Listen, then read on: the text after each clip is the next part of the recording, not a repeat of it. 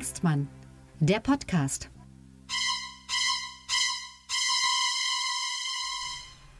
Seid gegrüßt zu Folge 30 von unserem Podcast Lucke und Hengstmann, dem satirischen Politik-Podcast. Und ich begrüße Sebastian Hengstmann in Magdeburg. Ja, hallo äh, Tillmann, ich begrüße Tillmann Lucke in, ich würde sagen in Berlin, ich sag mal aus Berlin. Wo du da gerade genau bist, geht ja keinem was an. Genau, also hm, ge gewöhnlich aus Berlin. So, Genau. Ähm, Aber 30, wow. 30, ja, also ist was zu feiern. Äh, Wir Ja. könnten feiern zusammen mit den Grünen in Bremen Ja, oder schön. mit den Grünen im Wirtschaftsministerium. Ja. Ähm, die es gibt für die zurzeit- Grünen auf jeden Fall viel zu feiern. Ja. Ähm, ja, Patrick Greichen musste jetzt doch gehen. Das ist wieder pass so. auf, pass auf, pass auf. Patrick Greichen musste weichen. Gott, ja, komm, komm, ich, ja, ist früh am Morgen. Ja, und wen äh, wird jetzt äh, Robert Habeck als Staatssekretär suchen? Einen, der sich auf Buchen reimt. Ja, komm. Nee, okay. Ähm, äh, das ist auch übrigens so, so ein Männernetzwerk, da denkt man, das ist bei den Grünen eigentlich verboten. Ja? Mhm. Man dachte immer, Horst Seehofer hatte ja als Innenminister hatte er acht männliche Staatssekretäre.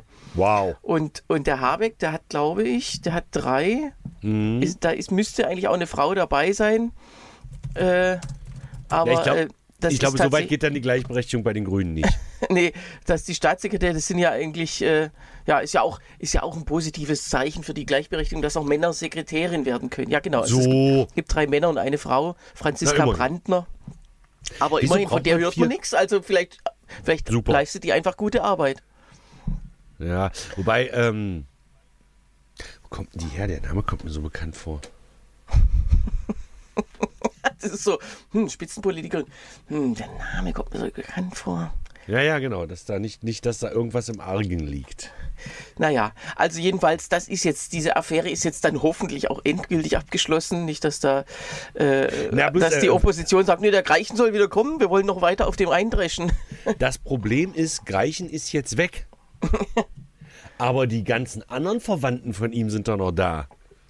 Aber immerhin, er ist ja nicht mehr, also, dass er verwandt ist, ist ja jetzt egal, weil er, also gut, er war immer das Zentrum des Netzwerks. Ich glaube, der war bei halb Deutschland Trau bei Trauzeuge gesucht, wahrscheinlich auch immer Mhm. mit dabei. Und, äh, aber der ist jetzt weg, tatsächlich. Aber nur Aber deswegen. warum, warum, hat, warum hat Habeck dann jetzt letztendlich aufgegeben Na, und ihn doch na, rausgeschmissen? es gab ja noch eine weitere Sache. Es gab irgendwie eine Auftragsvergabe an eine NGO, die äh, nicht transparent verlief, beziehungsweise Ah. die, ähm, das ist dann tatsächlich das, was die Opposition ja sozusagen schon immer anprangert, wurde jetzt auch gefunden. Und dann, mh, dann hat Habe gesagt, das, das ist jetzt der eine Fall, der, der zu viel war. also der berühmte Tropfen, der den Äh, heißen genau, Stein also- zum Überlaufen bringt. Und Es gab eben zwei Sachen, die kritisierenswert sind, außerhalb dieser verwandten Geschichten. Es war diese Ja. Ernennung des Trauzeugen zum Chef der Energieagentur und der, Mhm. Der ist das aber noch, ne? Nee, der wurde, also der, der wäre das geworden, aber äh, das war noch nicht und der hat sich jetzt auch zurückgezogen. Ah ja, Es okay. gibt ko- eine völlig neue Besetzung. Ähm, und, und dann jetzt eben diese Auftragsvergabe. Und das, ja, ist, denke ich, auch vernünftig, dass man es jetzt beendet hat, weil sonst, man kennt ja solche Affären, die werden dann am Köcheln gehalten und ähm, die Politik versucht dann manchmal, oder die politischen Akteure versuchen dann manchmal das noch irgendwie ja, auszusitzen und äh, aussitzen geht eben, das ging früher einfacher. Helmut Kohl zum Beispiel hat, hat lauter Leute nicht rausgeschmissen äh, und da einfach abgewartet und, und das geht naja, man darf aber, nicht mehr ja, so. man, man, man, man darf aber eins nicht vergessen, A, dem Konservativen an sich verzeiht man sowas ja eher, weil man es ja eigentlich erwartet, so blöd wie das klingt. Also wie gesagt, ähm, dass äh, bei der FDP oder, oder, oder, oder, oder bei der CDU in den Ministerien, da, die haben ja Vetternwirtschaft erfunden. Und das zweite Ding sind natürlich die sozialen Netzwerke. Und das dritte Ding ist natürlich, du findest, findest ja nie den richtigen Weg. Ja, also als Gysi zum Beispiel damals zurückgetreten ist in Berlin wegen dieser Flugmeilenaffäre, weil er halt privat Bonusmeilen genutzt hat, die er sich dienstlich äh, quasi erflogen hat, was ich ein Unding finde. Ich weiß gar nicht, ob es, das heutzutage noch gibt, Bonusmeilen. Ähm, ist er sofort zurückgetreten. Und alle, ja, wegen so einem Scheiß tritt man noch nicht zurück. Ja, aber äh, da, da, war auch, äh, da war auch Amtsmüdigkeit, obwohl das ist eine Kunst nach sieben Der war, seit, Monaten. der war seit drei Minuten im Amt. Ja, aber äh, also der hatte da einfach keinen Bock. Der wollte, der, der Gysi ist halt einfach ein Redner und ein, naja, letztlich ein Oppositionsheini und Genau. da war er zum mal für sieben Monate in seinem Leben mal in Regierungsverantwortung und das ähm, Hat ja. ihm auch nicht geschmeckt. Gut, aber äh, damit ist das abgeschlossen. Wir haben ja heute, äh, äh, eigentlich müssten wir auch eine Gewerkschaft gründen, weil wir heute ja arbeiten müssen am Feiertag. Das geht nicht, finde ich. Ich finde, wir müssen also streiken. Das würde nur dann nicht gehen, wenn wir diesen Feiertag auch als Feiertag akzeptieren würden. Okay. Nur hat dieser Feiertag ja zwei, zweieinhalb, äh, also erstmal ist es Christi Himmelfahrt. Genau, und da fragen wir jetzt mal alle Hörer, äh, was ist das? Genau. Naja, das verstehe ich. äh, Also irgendwann ist Jesus Christus ja offensichtlich gen Himmel aufgefahren und das muss wohl heute gewesen sein. Eigentlich ziemlich dumm, denn er ist ja an, an Ostern erst wieder auf die Erde zurückgekommen oder erst auferstanden und dann nach 40 Tagen so, ach ja, hier gefällt es mir doch nicht. Tschüssikowski, ihr Spacken. Also so, das, ni- nicht mal das wusste ich. Da Ja. wir beide, da wir beide äh, der christlichen Verschwörungstheorie eher abhold sind, ähm, geht, zählt das für uns nicht. Das zweite wäre ja dann Herrentag oder Vatertag. Also für dich Herrentag, für mich Vatertag. Und der Sinn des Vatertags ist ja, äh, wie Dietmar Wischmeier äh, mal so schön sagte, sich morgens schon Bier in den Pullover reinzukippen. Und äh, das habe ich früher, als ich jünger und noch nicht ganz so dick war, habe ich das auch durchaus ganz gerne mal gemacht. Aber ähm, kennst du dieses Gefühl, ähm, betrunken zu sein, aber noch einen ganzen Tag vor dir zu haben? Nee, das geht. Nee, das kennst du nicht. Nee. Und ich kenne das. Und das ist wirklich widerlich. Ja, okay. Und du kannst aber auch mit so einer Herrentagsrunde, nicht, dass ich Freunde hätte, um Gottes Mhm. Willen, kannst du aber auch in so einer Herrentagsrunde nicht mitlaufen und nur die ganze Zeit alkoholfreies Bier trinken. Das ist ja auch irgendwie doof. Da kannst Eigentlich müsste man die bleiben. erst abends starten, eben, ja, als Kneipentour. Ja. So eine Kneipenton. Und äh, Leute, nee, also bei aller Liebe. Und mein, und mein Bruder, das kann ich vielleicht ganz kurz noch erzählen, der war ja früher im Sachsen-Anhalt-Orchester. Äh, das haben wir auch im anderen Podcast H2 so schon 5000 Mal erzählt. Äh, der war ja früher im Sachsen-Anhalt-Orchester, so einer, so einer Marching-Band, die immer Herrentag durch die ganze Stadt gezogen sind. Er sagt, wenn du da so um 12, 1, um 4 meistens, meistens sitzt du dann im, im Herrenkrugpark, was so unser großer Park ist, einer der großen Parks in Magdeburg. Wenn denn da besoffen Väter an ihrer eigenen Kotze liegen und daneben stehen die Sechsjährigen und heulen, Aber ich finde, das, das ist ein ehrlicheres Bild als das, was man ja immer so im Stadtbild sieht. So diese gut. Väter, die dann ganz demonstrativ so, ah, guckt mal her, ich habe hier ein Kind vorne irgendwie in so einem Tragesack und den hat mir meine Frau auch zugebunden, weil ich das selber nicht kann und so weiter. Hm. Ja. Ähm, äh, dann ist es doch ehrlicher, weil, weil das spiegelt, glaube ich, eher die, die, sage ich mal, die Care-Arbeitsverteilung in so einer, in, in jeder Familie, fast jeder Familie wieder. Das Lustige ist, während ich jetzt hier gerade den Podcast aufnehme, putzt meine Frau um die Küche. Das ist aber Zufall. Aber weil du es nur, weil du es Ja, gerade sagst. du, ja. äh, ich bin bereit, ich kann jederzeit mit dir Podcast aufnehmen, wenn es mal wieder so schlimm kommen Genau. sollte.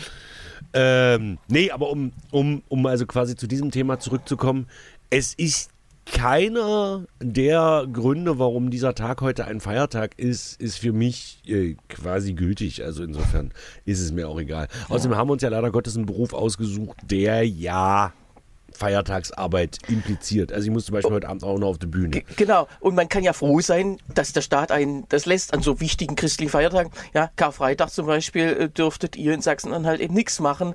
Äh, Dürftest du? ja. In Ah, ja, Berlin, okay. in Berlin gibt es ähm, also gibt's, äh, im Feiertagsgesetz keine, ähm, ja, kein Tanzverbot in dem Sinn. Ich bin mir auch sicher, wenn man es trotzdem machen würde, erstens mal von Kabarett nimmt keine Sau Notiz.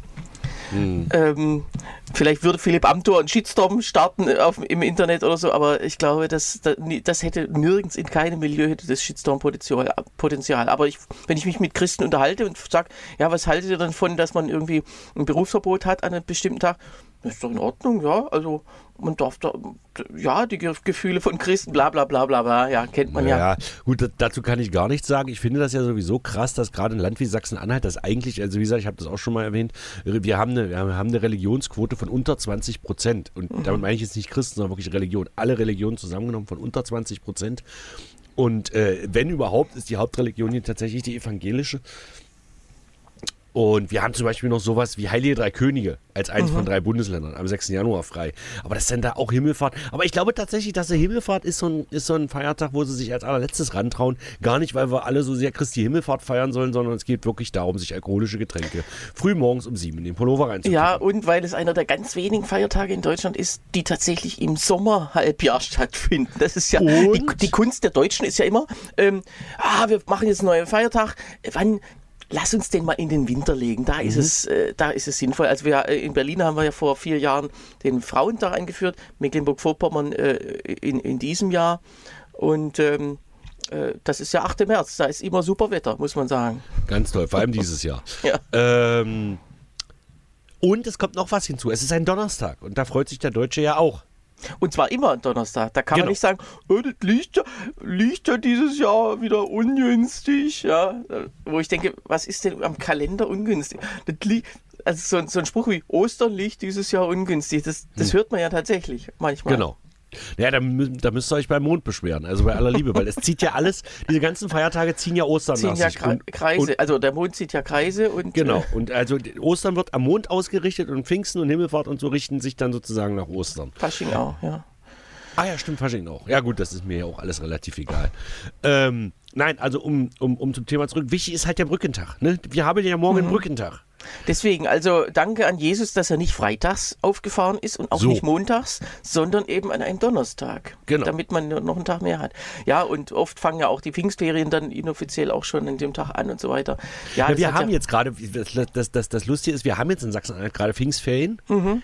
Nächste Woche aber nicht mehr. Ja, Und dann ist erst Pfingsten. Wer sich Ja. sowas ausdenkt, weiß ich nicht, aber es ist halt so. da, dazu passt übrigens folgende Meldung von gestern. Da hieß es, die EU hat den Wahltermin für die nächste EU-Wahl äh, beschlossen, was nur halb richtig ist, denn sie hat ihn, äh, sie hat nur beschlossen, ihn nicht zu verlegen. Ah ja, also, okay. also es ist, es ist ja so, äh, die erste Parlamentswahl der EU hat ja, äh, der EG damals hat, äh, hat ähm, stattgefunden vom 7. bis 10. Juni in dem Jahr 79 damals und dann hieß es äh, in diesem Gesetz, in dem sogenannten Direktwahlakt hieß es, ähm, das soll immer in diesem Zeitraum sein.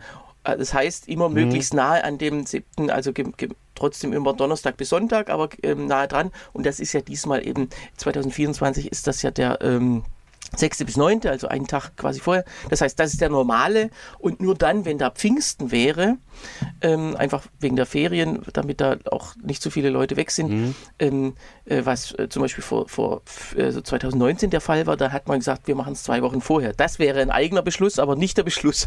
Wir machen es genau so, wie es vorgeschrieben ist. Ja, okay. Also das nur Entschuldigung, als ich bin kleine zwischendurch kurz eingeschlafen. Ähm, Du darfst übrigens gleich weiter schlafen, Mhm. weil es, äh, es geht ja. Ich habe noch äh, einen kleinen Nachtrag zu Bremen. Wir hatten ja gesagt, da gibt es das äh, amtliche, ja, das vorläufige amtliche Endergebnis Ja. am Mittwoch. Jetzt ist Donnerstag. Und wir haben's Kö- immer noch nicht. Dreimal können wir raten, ob es das schon gibt oder nicht. Also, die haben ja wirklich viel zu zählen. Also, jeder Wahlhelfer in Bremen muss ja bis zu 400 Stimmen zählen. naja, das sind halt langsam Berliner Verhältnisse in Bremen, ne? das muss man einfach sagen. Eigentlich nicht, denn das ist ja schon immer so gewesen. Also seit der Einführung dieses Mehrstimmenwahlrechts vor 15 Jahren äh, war, war das immer so. Und deswegen äh, gibt es einfach noch nichts. Wir, wir liefern das vielleicht nach, äh, vielleicht nächste Woche, vielleicht auch nie. Mal sehen. Nö, Ähm, äh, sehen. kleine Aktualisierung zum Thema Grüne würde ich vielleicht noch vornehmen, äh, weil äh, dort hagelt es ja Rücktritte. Also in? Bremen.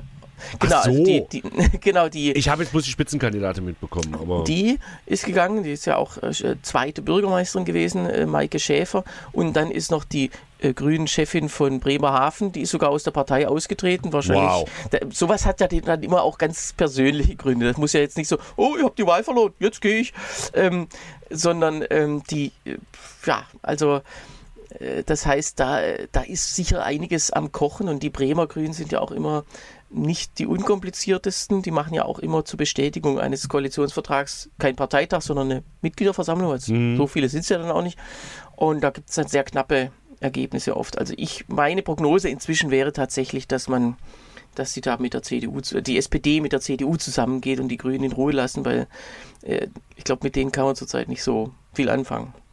Also das heißt, äh, mein, mein, mein kleiner Scherz vom letzten Mal, dass ich die Grünen mit der AfD gleichgesetzt habe, so weit hergeholt ist es in Bremen inzwischen gar nicht mehr. Naja, nicht ganz so, aber es ist wirklich, die sind einfach unzuverlässig und die, an denen ist ja auch schon mal, äh, Anfang der 90er gab es ja eine Ampelkoalition und die ist auch an den Grünen gescheitert. Ähm, äh, Es scheitert ja unglaublich viel an den Grünen, das darf man ja nicht vergessen. Naja, die Grünen sind also, also, also gefühlt ist es im Land immer dann am unruhigsten, wenn die Grünen mit äh, äh, an der Macht sind, egal wo auch immer. Also Ach stimmt, mal- das liegt gar nicht an Putin, dass die Preise so hoch sind. So, genau, Ja. es liegt an den Grünen. Nein, aber äh, nehmen wir doch mal Rot-Grün zum Beispiel in äh, äh, ähm, na, Ende der 90er, Anfang der 2000er Jahre. Da ja auch wahnsinnig viel im Argen. Muss man überlegen, was die damals alles für Chaos angerichtet haben. Die den Dosenpfand eingeführt. Da ist ja quasi Deutschland zusammengebrochen. Ja. Nein, ich glaube, dass, dass, dass, dass das Problem bei den Grünen ist tatsächlich, dass das wirklich so eine offene Partei ist und dass da sehr viel diskutiert wird. Und dass, wenn du Mitglied der Grünen bist, dass du sozusagen dein Gehirn nicht mit dem Partei, also dein, dein Gehirn nicht gegen das Parteibuch eintauschst. Oder ja- sagen wir sein Herz nicht mit dem Parteibuch. Ja, Gehirn genau. vielleicht. Äh, manchmal ist es ja auch, wäre es ja auch klüger, ähm, irgendwie dabei zu sein, mitzubestimmen. Aber nein, lieber Opposition, ähm, weil wir Naja, nicht alles gut, durchsetzen können. Und, und wenn sie dann mitbestimmen, müssen sie halt Kompromisse eingehen und äh, dann rebelliert die Basis. Ja. Und das ist ja tatsächlich im Moment gerade auch wieder so. Wobei bei der FDP ist es gefühlt gerade schlimmer. Ja, äh, da, da nicht unbedingt die Basis, sondern einfach die Wähler. Das Ja, ist ja, ja, genau. noch schlimmer. Ja, die FDP hat ja keine Basis. Die Grünen haben sich ja doch in den letzten Jahrzehnten doch auf so einen Pe- Pegel eingestimmt, wo sie nur in wenigen Bundesländern drohen, unter die 5%-Hürde zu fallen. Also in, in Ostdeutschland zum Beispiel. Genau, äh, und äh, im, im Saarland. Äh, aber sonst eigentlich in allen westdeutschen Ländern mh, sind sie da nicht äh, in der Gefahr. Und bei der FDP ist es ja fast in jedem Bundesland äh, immer, ähm, oder zumindest jetzt wieder, äh, die Gefahr. Äh, und Was mich mal interessieren würde, aber das, das wirst selbst du nicht wissen, ähm, ob es ein Bundesland gibt, wo die FDP sicher immer im Landtag und auch bei allen Bundestagswahlen sicher über der 5%. Und zwar sicher. Also rede ich jetzt vom im Prinzip fast zweistelligen Bereich. nee, das- weißt du nicht aus dem Kopf. Du musst es jetzt nicht recherchieren, das dauert nicht aus dem. Kopf. Äh, also es gibt, also Baden-Württemberg würde ich schon für sehr sicher halten. Mhm. Ähm, äh, in allen Krisen waren die immer, ähm, immer mit, äh, trotzdem mit über, weit über 5 Prozent. Ich schaue es gerade mal nach. Also Baden-Württemberg, FDP, das schlechteste Ergebnis war tatsächlich 2011 mit 5,3. Äh, aber die waren durchgehend drin. Und in anderen Mhm. Ja, Bundesländern 5,3 sind die gelegentlich rausgeflogen, ja. Ja, also 5, 5, aber, aber 5,3 ist ja auch nur alles andere als sicher. Weil mir geht es einfach darum, dass man sagt, es gibt ja so eine gewisse Gesetzmäßigkeit in Deutschland, dass man sagt, da kann Schlag von der CDU zu kommen. Das ist einfach so. Das ist ja Gesetz. Also jedes Mal, also SPD-Kanzler, und so viel hatten wir ja noch nicht, vier bis jetzt, ähm, sind ja immer so äh, Ausnahmefälle.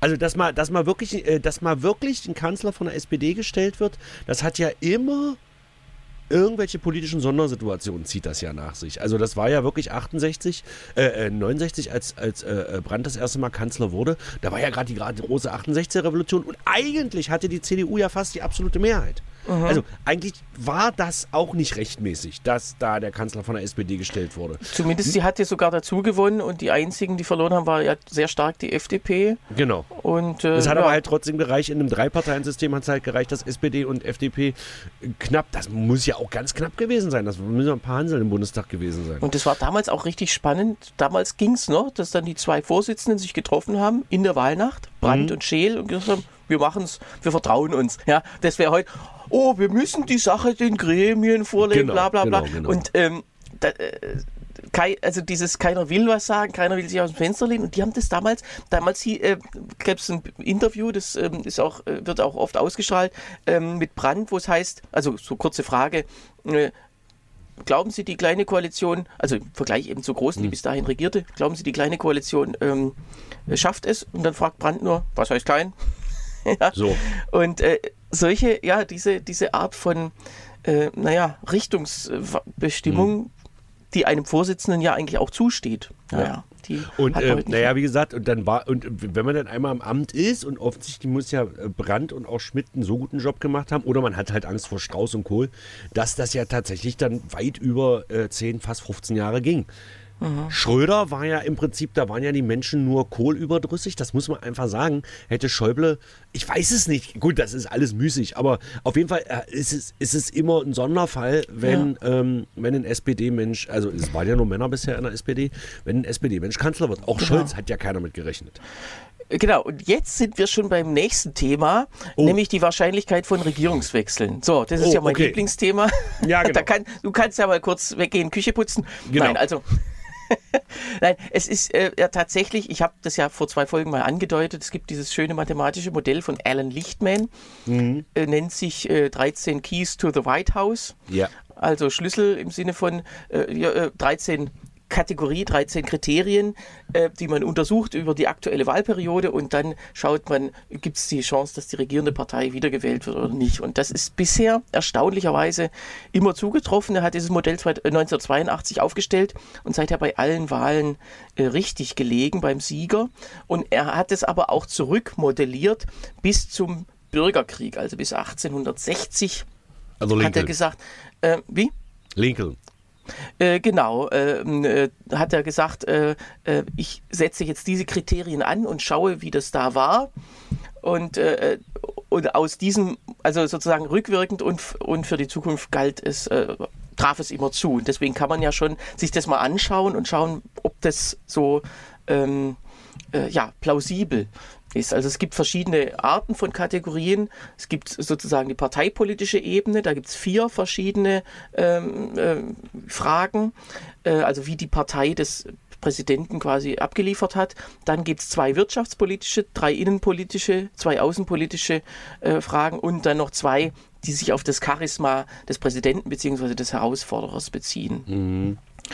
Und ähm, also zum Beispiel das erste Kriterium ist, ähm, äh, die, äh, die regierende Partei gewinnt bei den Zwischenwahlen, also das, was, hier, das wir, was letztes Jahr war, äh, Sitze hinzu, allerdings nicht gegenüber der letzten Wahl in einem, äh, in einem Präsidentenwahljahr, sondern in, gegenüber der letzten Zwischenwahl. Weil mhm. es ist ja immer so, die Präsidentenpartei gewinnt ja meistens äh, bei, den, bei den Präsidentenwahlen auch mhm. äh, gleichzeitig dann immer dazu. Das wird nicht gezählt, sondern einfach ge gegenüber vor vier Jahren. Genau. Und, und, das, und das ist meistens äh, eben äh, nicht der Fall, aber äh, es ist ja nur ein Kriterium. Also meistens genau. verliert ja die Partei.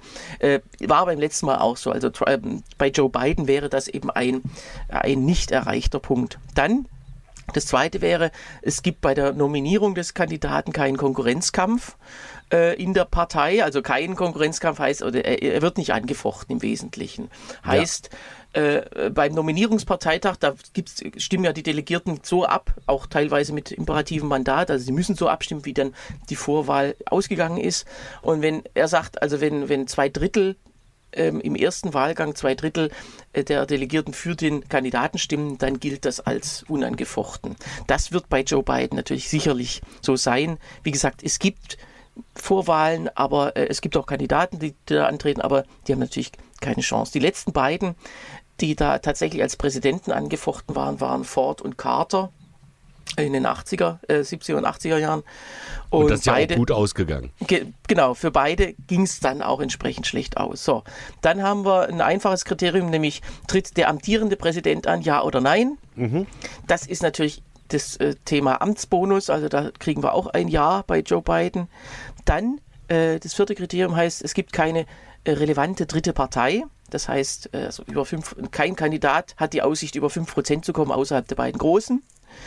Ähm, das weiß man eben äh, jetzt möglicherweise noch nicht so ganz. Ist es ist aber, aber, relativ unwahrscheinlich. Ist aber meistens nicht der Fall. Das letzte Mal war 2016 tatsächlich, da lag einer der, äh, der Nebenkandidaten, irgendwie ein Rechtslibertärer, lag bei äh, sogar über 10 Prozent in der Umfrage, ist dann aber in, in der Wahl selber unter 5 Prozent gelegen. Trotzdem kann, ja, muss man ja sagen. Ist das, ist das eher gut für den amtierenden Präsidenten oder nee, eher das schlecht? ist eher schlecht. Ah ja, genau. Wieso? Ähm, ähm, äh, genau, also es ist schon die Frage, wer äh, tritt an, also sozusagen welche Richtung macht, macht die Richtung der Präsidentenpartei Konkurrenz oder nicht.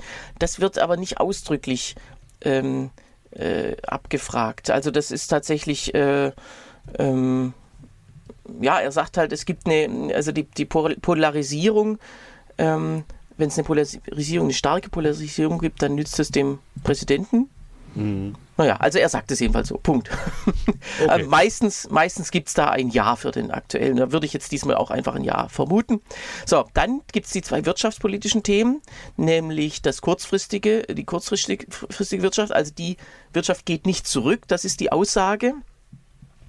Ähm, heißt, es gibt ja immer so Konjunkturzyklen und das Wachstum ist ja immer jahrelang, ein paar Jahre lang und dann gibt es eine Rezession, die meistens sehr kurz ist und dann wieder zu einem Wachstum übergeht. Und im Moment gibt es ja äh, äh, weiß man nicht genau. Und das kommt ja wirklich auf das Quartal dann an, wo die Wahl auch äh, ist. Mhm. die Quartalszahlen, also wenn es sozusagen die, wie die Stimmung ist. Und immer, naja, wir haben aber im Moment Wachstum in Staaten, oder?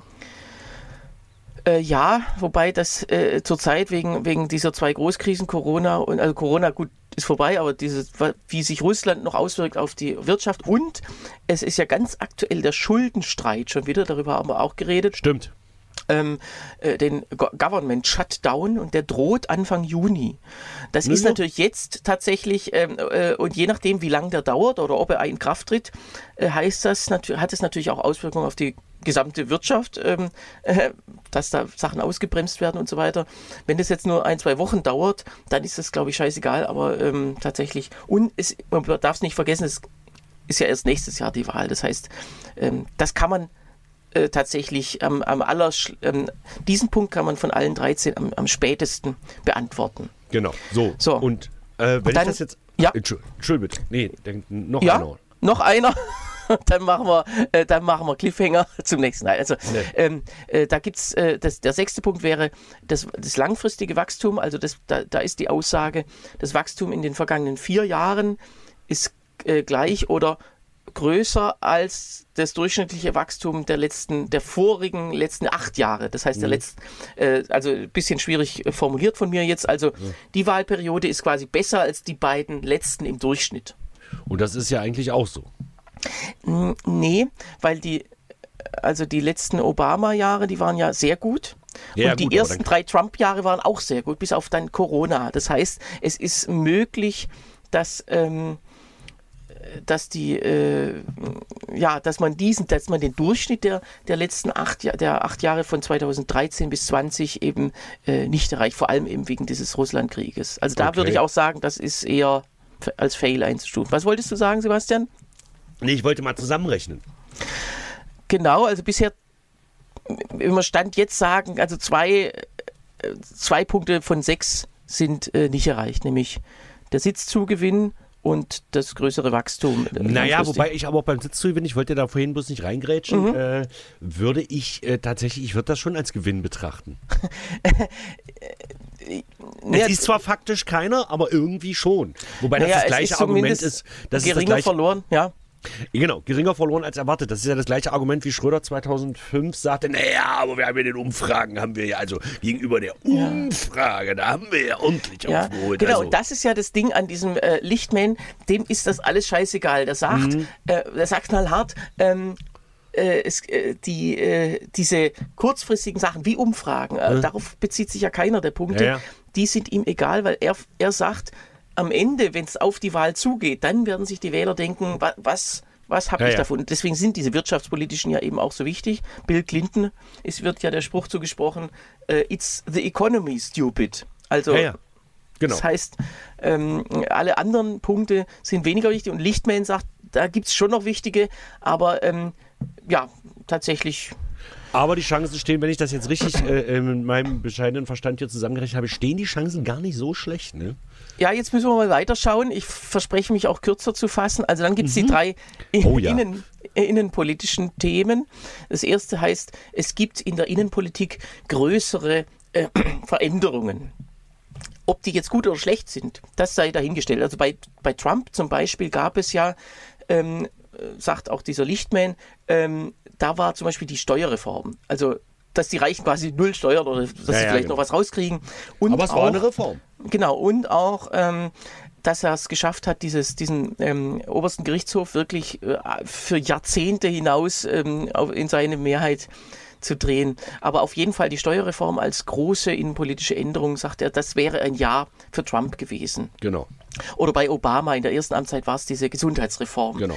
Ähm, da äh, sind das wirklich äh, große Veränderungen. Und das könnte man mit einem Ja beantworten, wenn man diesen Inflation Reduction Act, wo ja wirklich eine Billion oder so äh, Dollar in die Wirtschaft oder in, ja, ins Land geflossen ist, ähm, äh, die hat ja auch große Auswirkungen ja tatsächlich auf die auf Wirtschaftsentwicklung. Da ist ja die EU auch richtig neidisch. Die EU pöbelt ja rum, dass es irgendwie unfair wäre, den amerikanischen Konzernen, äh, also die einen Vorteil verschaffen würde und so weiter. Also da könnte man sagen, möglicherweise ein Ja. Also quasi chinesische Strukturen. Ähm, Ja, also, oder so eher vergleichbar, das ist ja auch verglichen worden mit, ähm, mit äh, Roosevelt und dem New Deal. Genau. Ja, also wirklich massenhaft Geld für äh, Investitionen äh, aus einer Krise heraus. Ja, so. Also ist im Prinzip im Moment die, sind die Staaten der kommunistischste Staat, den es auf der Welt gibt.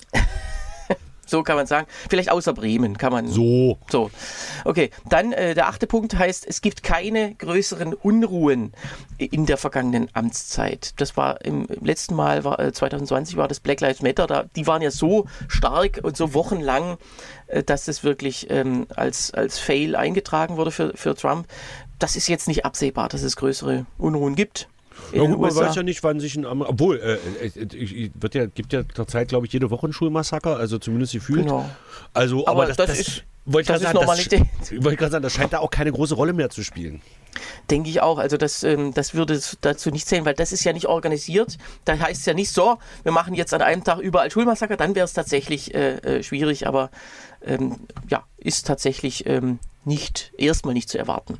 Dann, äh, neuntens, es gibt keine größeren Skandale in der äh, Regierung. Die gibt es Also- allerdings nicht. Gibt es allerdings nicht. Das war sowas wie die Lewinsky-Affäre Ja, ja. oder auch bei Trump natürlich, klar. Also diese Äh, Russland, seine also gesamte diese, Präsidentschaft. er hat ja Zelensky angerufen, daraus Ja, resultierte das, äh, das erste Impeachment, dann noch das zweite. Gut, das zweite Impeachment war nach der Wahl, konnte man vor der Wahl nicht wissen. ist auch eine Kunst, äh, in seinen Genau. letzten Amtstag noch ein Impeachment zu kriegen. Das ist nicht zu erwarten. Also diese dämlichen äh, Unterlagen, die da bei Joe Biden zu Hause gefunden wurden, das ist nicht tragfähig. So, dann haben wir die außenpolitischen Punkte. Zwei Stück, nämlich der erste heißt, es gibt keine Fehlschläge in der Außenpolitik. Da würde man jetzt wahrscheinlich Afghanistan doch durchaus als Fehlschlag einreihen. Also das ist. Naja, äh, aber nicht in seiner Amt. Doch, doch, stimmt. Aber das war ja, Ja. noch so, ein- war ja noch so ein Teilding. Das war ja noch zu. Also Trump hat es und, und Biden hat es ja nur ausgebadet. Das weiß ich Ja, nicht. Wie, wie da könnte man, also es ist, äh, ein- es gibt ein Beispiel aus den 60er Jahren, es, ähm, der, äh, äh, der Kennedy äh, hatte ja direkt zwei Monate nach sein, nach drei, Monate nach, nach sein Beginn seiner Amtszeit diese, die Schweinebucht ähm, kapern wollen in Kuba. Ähm, und ähm, das nennt der Lichtman auch als Fehlschlag für die kommende Wahl von, von seinem Nachfolger Johnson. Also er sagt, das ist letztlich egal, wie lange es zurückliegt, Hauptsache in der Amtszeit. Und da kann man schon sagen, Afghanistan, dieser überstürzte Rückzug, dann noch der Terroranschlag auf dem Flughafen mit den 13 toten Aber US-Soldaten. das war ja letztendlich Trumps Schuld. Aber das ist egal, ja. Ähm, das ist egal, genau. Der, das ist ja immer das, die Leute sagen, das, was gerade ist, dafür ist die Regierung eben komplett verantwortlich. Meine eigene, meine Situation wirtschaftlich, aber auch, wie das Land dasteht. Und es, man hat natürlich man- manchmal Glück, manchmal Pech, wenn es der Wirtschaft super geht und der Präsident vielleicht dazu gar nichts beigetragen hat, weil einfach der Zyklus das so will, ja, dann ist das halt so. Also das ist leider auch ein bisschen unfair. Dann, äh, elftens, und der Punkt ist auch noch ein bisschen offen, äh, es gibt einen größeren Erfolg in der Außenpolitik. Das war zuletzt bei Obama zum Beispiel die Tötung von Bin Laden. Da hat man ja auch wirklich 2011 und das hat bis ins folgende Jahr auch rübergereicht und gesagt, dass das ist wirklich, ähm, äh, Ja, da das haben wir schon so lange gewollt. Ja, Würde mir jetzt nichts infallen. Also vielleicht gut die Unterstützung der Ukraine, aber wird das in Amerika Ja, als genau, Erfolg das- gesehen? äh, das schon, aber nur wenn es eine, wenn es ein Erfolg ist. Und das weiß man ja noch nicht. Man, Naja gut, also die sind ja jetzt an einem Punkt, aber das, wenn wir das Fass jetzt aufmachen, dann äh, Ja. reden wir in anderthalb Stunden. Aber die müssen jetzt natürlich weitermachen. Ja, und das ist auch, also man muss diese Frage jetzt noch nicht beantworten, Mhm. aber wenn der Krieg sozusagen ähm, bis 2024 ähm, ähm, entweder zu Ende ist oder in irgendeiner Form äh, gute Aussichten hat, zu Ende zu gehen, Ja. dann, dann würde ich schon sagen, das ist natürlich dann hauptsächlich ein Erfolg der USA. Ja. So, und dann kommen wir zu den zwei letzten. Das ist das Thema Charisma. Also das zwölfte Kriterium heißt, der aktuelle ich bin kurz Präsident. eingeschlafen. Genau, der aktuelle Präsident verfügt über Charisma, also über außergewöhnliches Charisma oder ist ein äh, Nationalheld. Beides Also trifft auf Joe. Biden nicht zu.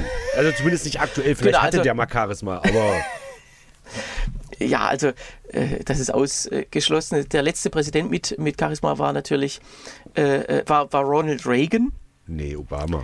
Obama und da sagt Lichtman, das ist auch, da bin ich auch nicht ganz seiner Meinung, also bei seiner, wir haben ja gleich das 13. Kriterium, das heißt, der Gegenkandidat ist nicht charismatisch und zuletzt wurde das 2008 gerissen, als Obama ja gegen McCain antrat, der die Regierungspartei vertrat und Obama damals hochcharismatisch und Lichtman sagt aber über seine ersten vier Jahre ähm, hat er sozusagen so ein bisschen einen Glanz verloren, sodass er das für, die, für 2012 nicht mehr ähm, als, als relevant ansieht. Das, naja, also das halte ich für, für ja. sehr schwierig. Aber der letzte war eben Ronald Reagan, davor Kennedy und Nationalheld im Sinne von ja militärisch erfolgreich. Das war Eisenhower und das war im 19. Jahrhundert der äh, aus dem Bürgerkrieg der General Ulysses Grant. Genau. Solche, solche Charaktere gelten eben äh, da als charismatisch. Und wie gesagt, Gegenkandidat nicht charismatisch. Da würde ich mal ein Ja ankreuzen, weil Donald Trump, kann man zwar sagen, der ist charismatisch, aber Lichtman sagt, das ist er ja nur für seine Hälfte der Bevölkerung. Alle anderen hassen ihn ja. Und das, ähm, das reicht halt nicht aus. Wenn man, Na gut, aber Charisma kann man ihm wirklich nicht absprechen. Ja, nee, aber sozusagen überstrahlendes Charisma. Und mhm. das war ja bei Ronald Reagan, der, der war ja ultra konservativ, aber kein Amerikaner hätte dem, also auch nicht von der linken Seite, ja. hätte dem das eben abgesprochen. Und aus hm, dem Grund stimmt, äh, ja. würde man bei, wenn Trump antritt, sagen, das ist ein Ja für den Präsidenten, dass er, dass der Gegenkandidat eben nicht charismatisch ganz ist. Kurz so. bloß noch mal, äh, ganz kurz bloß nochmal, weil wir Reagan kurz, damals war ja Reagan, als, als, als Reagan Präsident war, war das ja für viele der Untergang des Abendlandes, bis dann sozusagen George W. Bush kam, wo der dann sagt, na gut, also äh, das ist ja noch schlimmer. Ja. Und dann haben wir, also, schlimmer als Bush und dann kam Trump. Also das ist immer das Untergang des Abendlandes und dann schafft es die Republikaner tatsächlich noch einen draufzusetzen. So, Timmann, wir sind weit über der Zeit. Gib mir bitte eine Prognose. Also wir hätten jetzt äh, feste äh, Fails, hätten wir äh, ähm, vier. Das heißt ähm, Stimmzuwachs, äh, ähm, Wirtschaftswach also langfristiges Wirtschaftswachstum, äh, keine Fehlschläge in der Außenpolitik und Charisma sind vier Fails. Nochmal zur, Erinner zur Erinnerung, bis zu fünf Fails ist die Wiederwahl eben prognostiziert und ab dem sechsten ist sie dicht. Wenn wir jetzt noch, äh, was wir jetzt, was wir eben nicht wissen, ist die kurzfristige Wirtschaft, mhm. also dass die Wirtschaft eben nicht zurückgeht. Was wir auch noch nicht wissen, ist, äh, ob sich der Inflation Reduction Act mhm. ähm, wirklich so als dauerhaft erweist, wobei ich da eher Ja sagen würde. Und drittens, ob Ukra der Ukraine-Krieg ähm, bis dahin sozusagen äh, ja, zu Ende geht, dank amerikanischer Hilfe. Also das heißt drei Ja mit, ähm, mit, mit Wackel-Fragezeichen. Das okay. heißt zwischen vier und sieben Punkten tatsächlich kann man sagen, ähm, ich würde tatsächlich eher richt tendieren Richtung vier oder fünf und dann, dann wäre sozusagen laut dieser Mathematik, muss man ja immer dazu sagen. Die aber bis jetzt immer recht hatte? Ja, also was heißt recht? Also es gibt ja manchmal den Fall, in den letzten Jahren öfter, dass das auseinanderfällt, Popular Vote und Präsident.